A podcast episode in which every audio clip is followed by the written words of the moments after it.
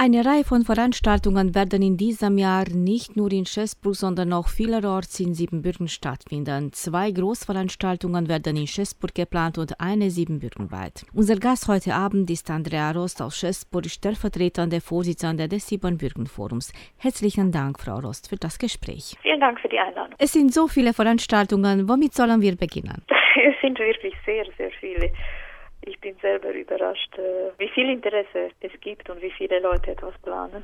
Vielleicht fangen wir im Kleinen an mit Schäßburg und äh, gehen dann weiter nach Siebenbürgen. Sicher. Ähm, die zwei großen Veranstaltungen in Schäßburg wurden angesagt. Deutsche Kulturtage und äh, 500 Jahre Bergschule Schäßburg. Sind eigentlich äh, in sich mehrere Veranstaltungen. Die Kulturtage, die sind ja jetzt schon Tradition geworden. Die werden ja schon seit vielen, vielen Jahren vom Deutschen Forum in Schäßburg organisiert. Immer über einige Tage. In letzter Zeit in der Regel über drei Tage. In Jahr finden sie vom 27. bis 29. Mai statt. Und das große Thema ist natürlich die Bergschule, denn in diesem Jahr feiern wir 500 Jahre seit der ersten urkundlichen Erwähnung der Schule in Schäßburg.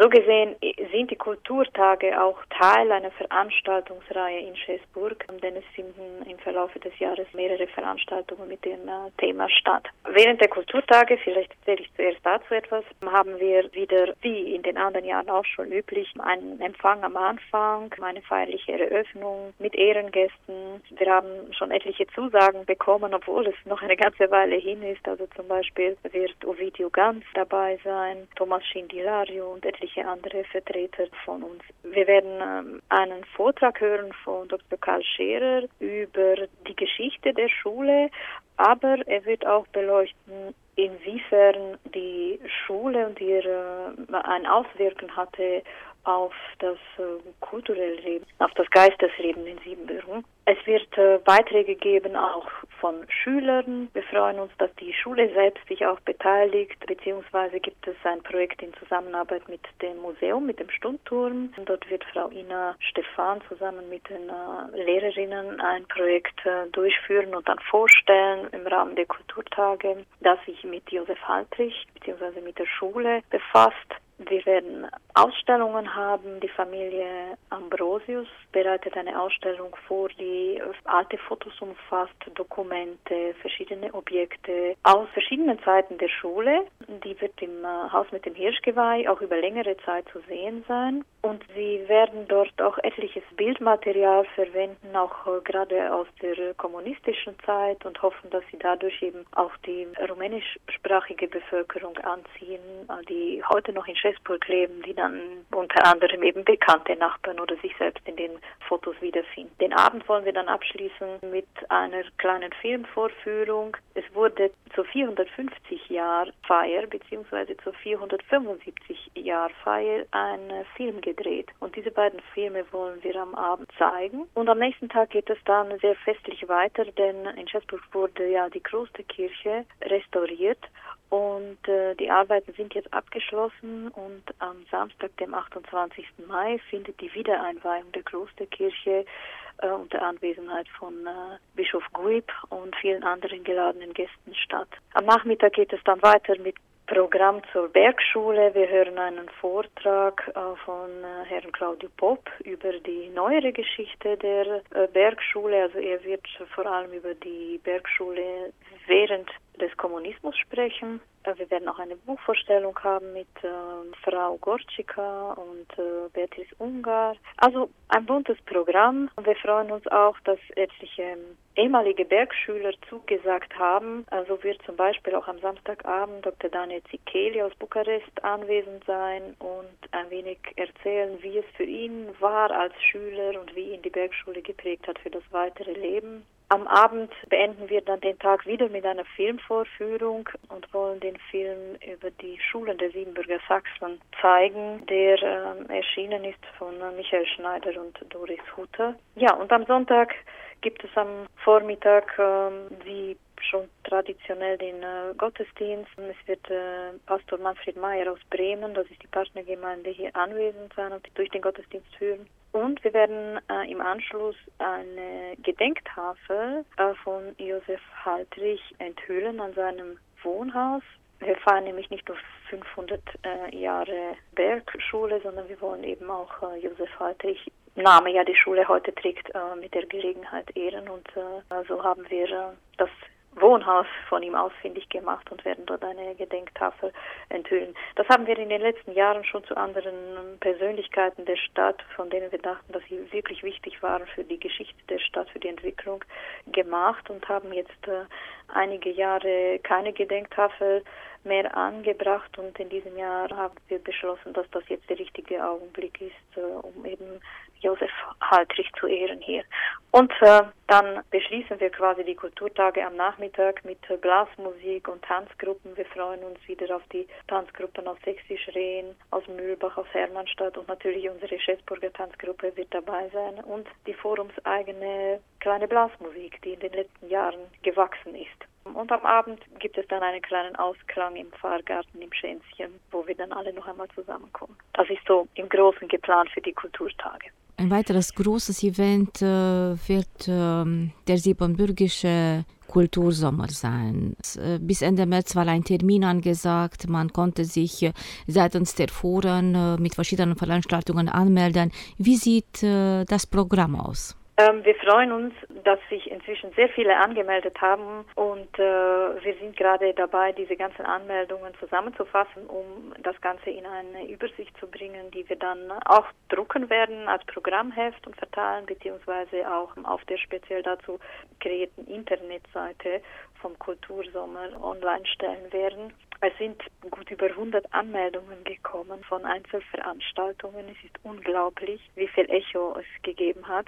Die Veranstaltung ist ja eigentlich deswegen ins Leben gerufen worden oder die Idee kam auf, weil wir dachten, dass wir doch noch uns nicht wagen können, eine große zentrale Veranstaltung, so wie dieses geplante Sachsentreffen, durchzuführen in diesem Jahr. Und damit wir es eben nicht einfach ausfallen lassen und auf unbestimmt verschieben, entstand dann die Idee, lasst uns etwas Dezentrales machen, viele kleine Veranstaltungen, dass wir Kontakt halten, dass die Leute nach Siebenbürgen kommen und dass man eben etwas anbietet. Das war eigentlich die Grundidee davon. Und das ist ähm, also wirklich äh, offensichtlich sehr gut angenommen worden. Wir haben Veranstaltungen äh, eingeschickt bekommen von angefangen von den hiesigen Gemeinden, die es in Siebenbürgen gibt, die gesagt haben, wir machen einfach einen Tag der offenen Tür, wir laden ein, wir machen ein Orgelkonzert, über die Foren in Siebenbürgen, die ein Kulturprogramm erarbeitet haben, über die Haugis aus Deutschland, die Heimatortsgemeinschaften, die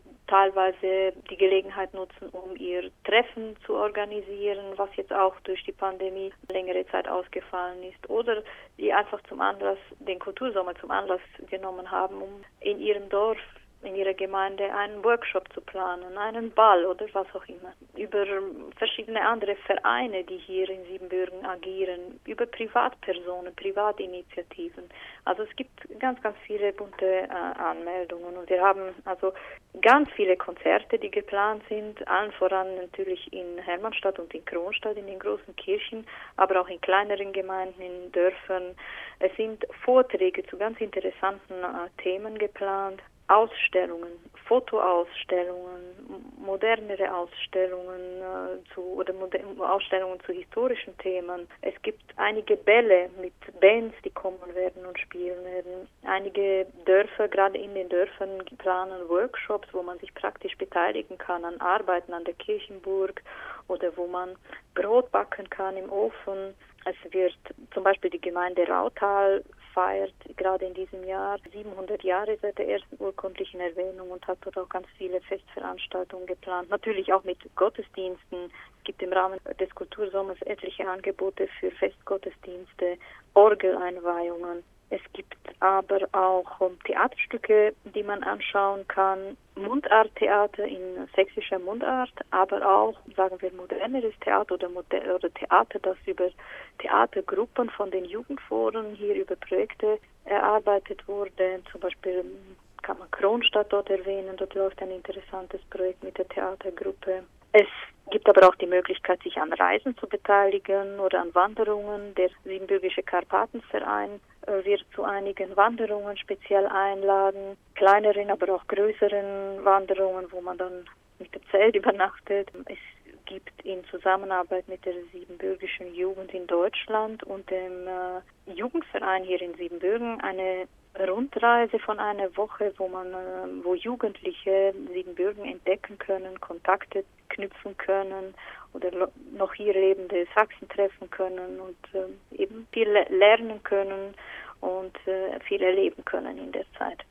Um nur einige Punkte zu nennen, was, was so geplant ist. All die 100 Anmeldungen wurden angenommen oder wurden die ausgewählt?